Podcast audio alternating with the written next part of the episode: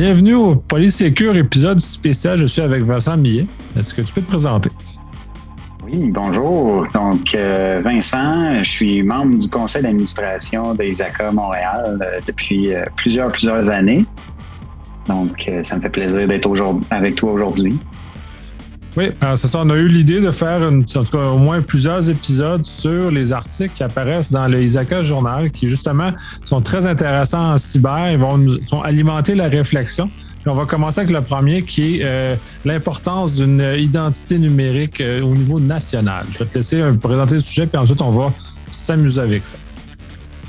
Absolument. Donc, le contexte de l'article, en résumé, essaie de démontrer l'importance d'avoir un système d'identité euh, numérique euh, national pour, euh, je vais dire, mousser l'économie, pour faciliter les transactions avec les entités gouvernementales, mais aussi des organisations en général.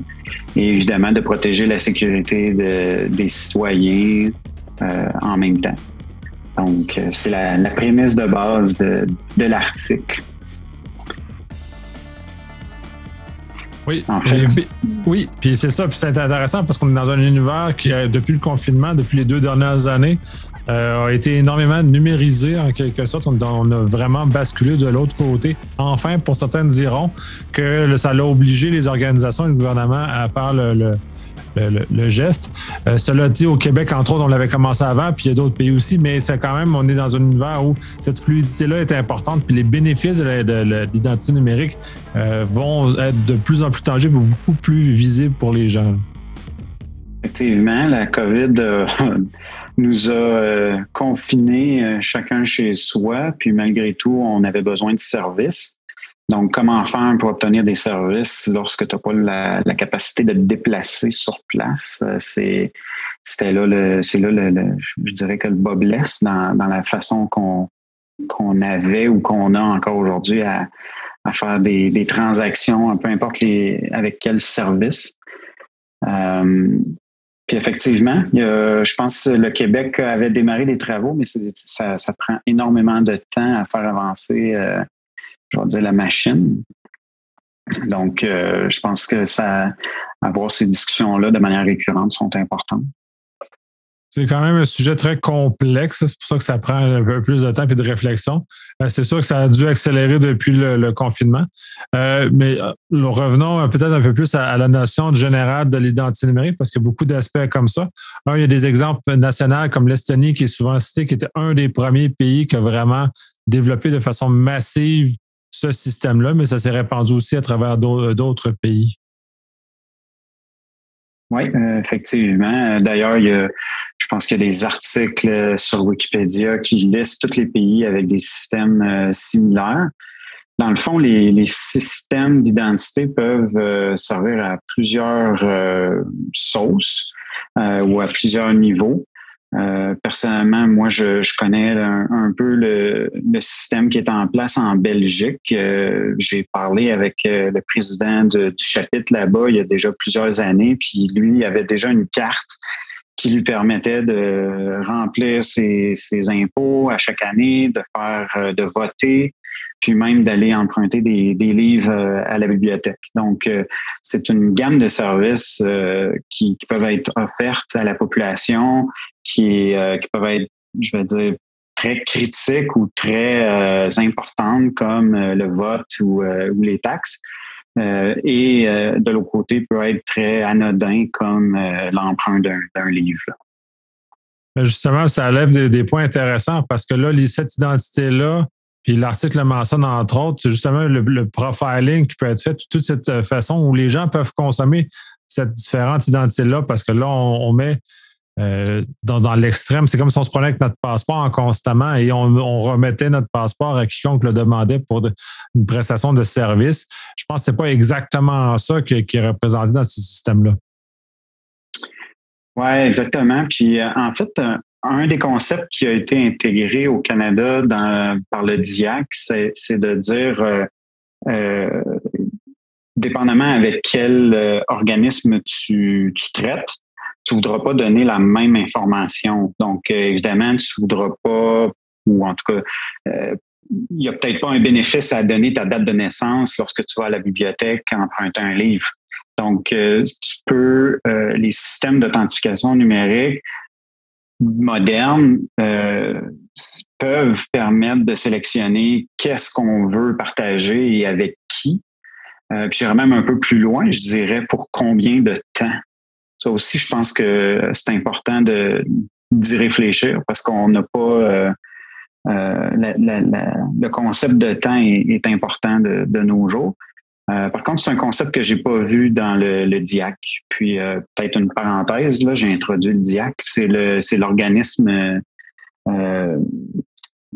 ou en tout cas, je devrais dire l'entreprise ou euh, l'organisme sans but lucratif, en fait, qui a été mis en place par le gouvernement canadien pour euh, mettre le, cadre pan-canadien euh, qui gouverne l'identité numérique. Donc, je ne sais pas, ça fait combien de temps que ça existe? Je pense que ça fait peut-être 5, 5 ans, 7 ans peut-être. mais ils ont, en tout cas, ils ont développé un cadre qui est assez intéressant. Oui, ben, de toute façon, parce qu'il faut comprendre qu'au Canada, on est dans un modèle euh, décentralisé. Le, même si la norme peut être établie ou convenue nationalement, c'est quand même les provinces qui sont en, sont responsables de, mettre en œuvre ces systèmes-là. On le voit au Québec, on en a faire un. Je sais qu'en Colombie-Britannique aussi, ils en ont un déjà en œuvre, une identité numérique qui lui permet de consommer, disons, les services de l'État. Puis même à la limite, on pourrait dire que ClickSecure au Québec est quand même un, un ancêtre plus tellement moderne maintenant, mais qui quand même représente cette identité numérique-là de point de vue de consommation de services euh, euh, du gouvernement, mais qui s'étend pas plus loin que ça. Où on a même le numéro d'assurance sociale au fédéral qui peut être assimilé à ces, à ces structures d'identité unique-là. Malheureusement, facilement à perdre, puis elle est maintenant dans toutes les fuites de données. Donc, on voit tout le problème qui est associé avec ça. Où l'identité numérique nous est promis comme étant pas un, un, système qui va nous amener dans les mêmes genres de problèmes. Effectivement. Euh, c'est là que les principes de, de, base de, sécurité, confidentialité, intégrité, euh, disponibilité sont, deviennent très importants. Puis le modèle décentralisé a cet avantage, a certains avantages par rapport à, au modèle centralisé, évidemment. Euh, c'est ça. Puis là, si on va aller plus loin, justement, ben, de, ton expérience d'ailleurs, il y a une certaine forme de contrôle de vérification qui est associée à ça, justement, pour éviter, pour cloisonner correctement ces, éléments-là? Oui, parce que tu ne veux pas centraliser l'identification puis l'authentification sur les mêmes systèmes, euh, parce que ça pourrait générer de la, surveillance de masse ou avoir euh, euh, je vais dire, un risque de compromission euh, plus important justement d'informations euh, personnelles. c'est important de, bien de bien séparer les concepts, de bien séparer les, infrastructures qui sont qui supportent ces fonctions-là. Oui, d'ailleurs, c'est ça justement. Puis là, ça devient comme un trésor beaucoup plus grand. Si on est capable d'avoir accès à la base de données des identités numériques dont tous les citoyens d'un pays ou d'une province, euh, je crois que les malveillants vont être très intéressés à y mettre la main dessus parce que là, on est. C'est magique. C'est comme trouver la, base de données des NAS ailleurs que, que dans des, des fuites de données, d'aller directement à la source de, ça. C'est sûr que c'est très important de mettre les mesures en place pour protéger ce genre de choses-là. Euh, les avantages le termes de consommation, parce que là, on, est habitué plus au niveau euh, gouvernemental de l'utiliser, mais dans le privé, en quoi cela va donner des bénéfices d'avoir cette identité-là?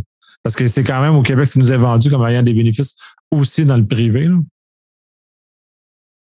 Oui, ben en fait, il y a des brèches de sécurité euh, quasiment quotidiennes qui, sont annoncées puis qui impliquent des entreprises privées. Euh, c'est quasiment, euh, en fait, ces systèmes-là peuvent être euh, utilisés par les pourraient être utilisés par les entreprises privées justement pour éviter d'avoir un amoncellement d'informations qui serait mal géré, pour éviter justement les fuites ultérieures.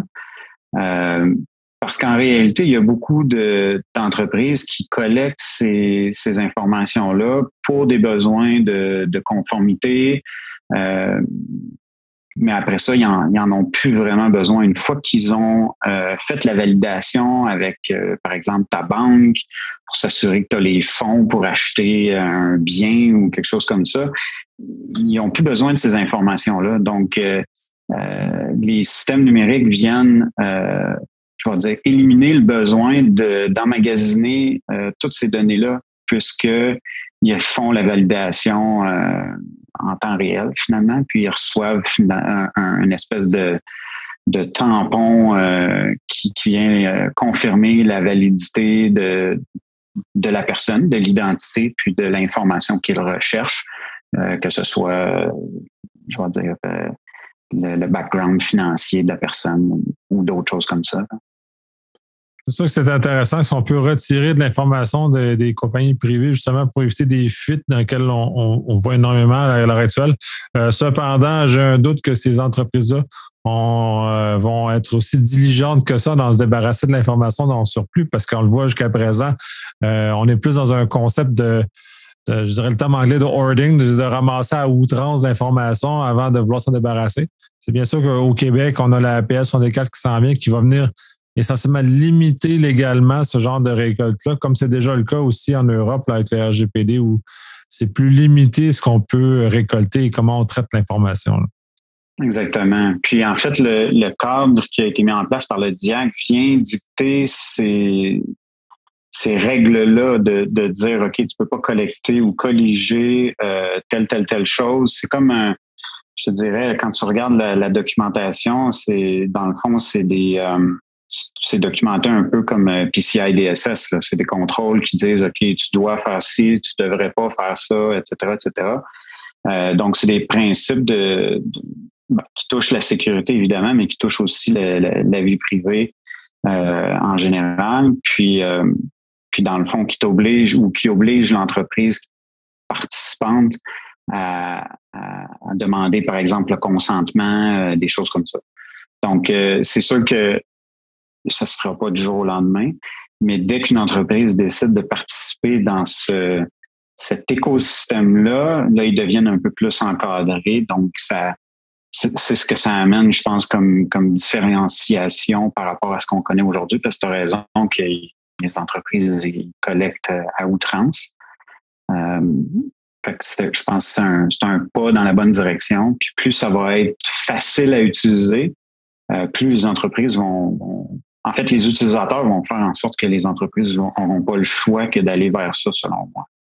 Euh, parce que plus il va y avoir d'utilisateurs, un jour, tu vas arriver chez une entreprise, puis tu vas dire, ah ben moi, j'ai j'ai telle carte, puis tu la prends pas? Non, ah ben je vais aller, je vais aller ailleurs.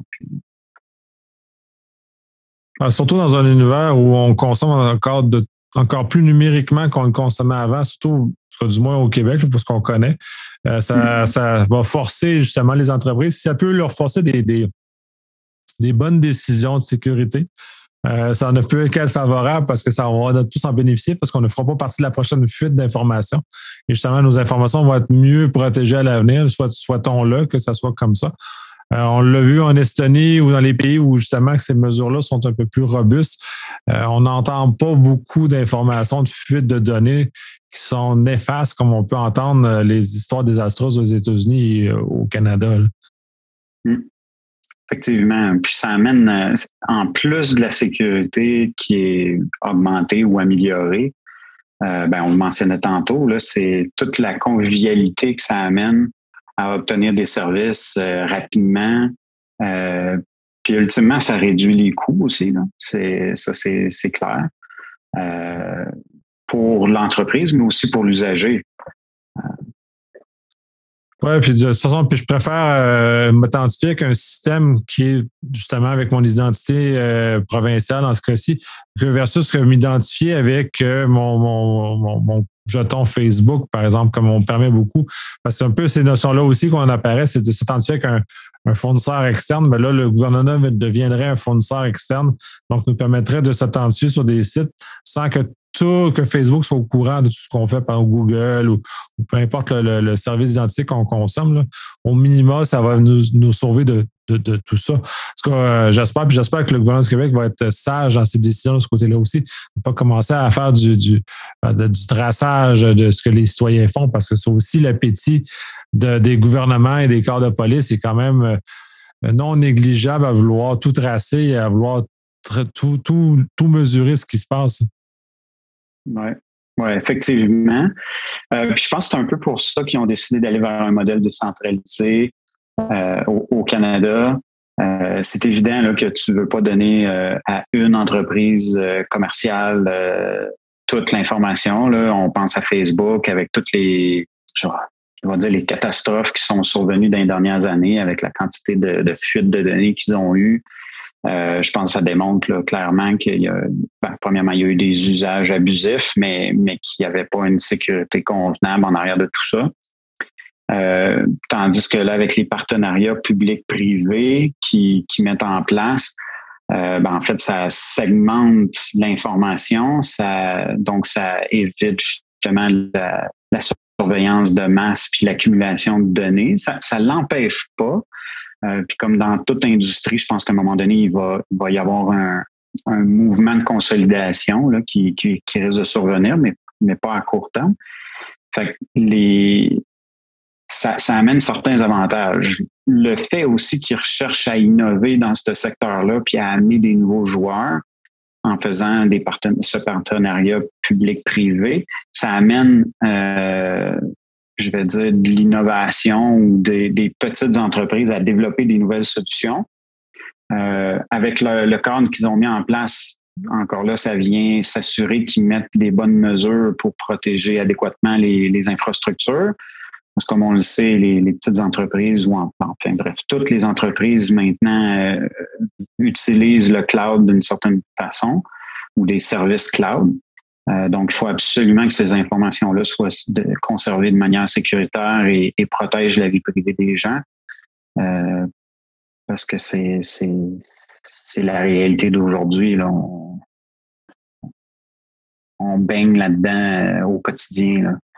Donc, c'est vraiment important, mais je pense que je pense que le, le modèle n'est pas pas parfait, mais les, principes, les grands principes qui sont en arrière sont définitivement euh, très bien, et très intéressants.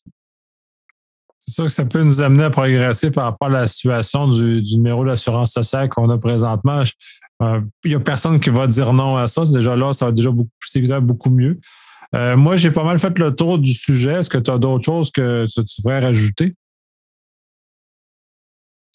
Euh, ben, en fait, euh, je pense que le, site du DIAC euh, contient vraiment beaucoup d'informations sur ce qui se fait au Canada. Fait que si les gens sont, sont intéressés à en connaître un peu plus, il y a des vidéos, il y a des, il y a des ressources sur le site. fait que je les invite à aller voir, aller voir ça. sinon, je pense qu'on on a fait un, un, bon tour de roue sur, sur ces systèmes-là. Ben, c'est bien, ben, merci beaucoup. Merci à toi. Bye bye.